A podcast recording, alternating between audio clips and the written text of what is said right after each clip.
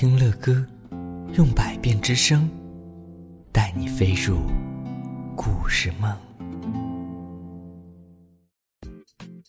宝贝们好，今天乐哥微信粉丝群当中有一位宝贝儿，他说：“大家好，我叫倪冉彤小朋友，我是来自常德市邹市镇二碗小。”啊，乐哥不太确定这个地名是不是写对了啊？不过估计“倪冉彤”三个字应该是答对了。他说今年七岁了，我喜欢睡前读给宝贝听的原因是因为喜欢乐乐哥哥讲故事啊，谢谢你，乖乖。他说我想点播的故事是狮子跟老虎。好的，我们的胖熊老师真的为你找到了狮子和老虎的故事，而且很凶，我们一起来听吧。从前呐。在一座深山里，住着一只老虎、一只狮子、一头大象和几只野猪。老虎呢，常常去捉野猪，可是每次都空手而归；狮子也经常去捉野猪，结果也是一样。他们呀，都非常的气馁，发誓一定要想方设法把野猪弄到手。有一天，老虎与狮子碰面了。老虎想：“哼，这不正是商量办法的时候吗？”于是他对狮子说：“狮子大哥，最近过得怎么样？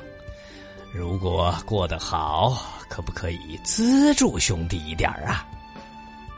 狮子垂头丧气的说：“哎呀，穷啊！我都很久没有吃过肉了。”接着。他俩把各自的情况都告诉了对方，老虎灵机一动说：“狮子大哥，要不咱俩合作吧？”狮子犹豫了一会儿，想到野猪那肥嘟嘟的肉，嘿嘿，决定采用前后夹击的办法来捉野猪，捉拿后一人一半。第二天，他们到森林里去埋伏，等啊等啊。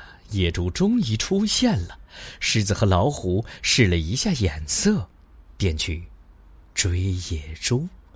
野猪发现有敌人，马上掉头往回跑。老虎从另一边跑来，堵住了野猪的去路。野猪转来转去，结果结果被狮子捉住了。狮子三下五除二，准备吃掉野猪。老虎突然跑过来，大吼一声：“狮子大哥，你怎么独吞呢？”不是商量好的吗？一人一半，你可别不讲道理呀！狮子反悔了，说道：“呃，我花了好大的力气，好不容易捉到了野猪，我不可能分给你。”他们俩你争我吵，老虎决定去找大象评理。大象来后只说了一句：“嗯。”你们事先商量好的不能违约，要信守承诺。狮子听了，羞愧的低下了头，他把猎物分给了老虎。从这个故事当中，我们明白了，做人一定要讲什么？讲诚信，说好的事情可不能反悔哦，宝贝们，你们是一位。懂得讲诚信的孩子吗？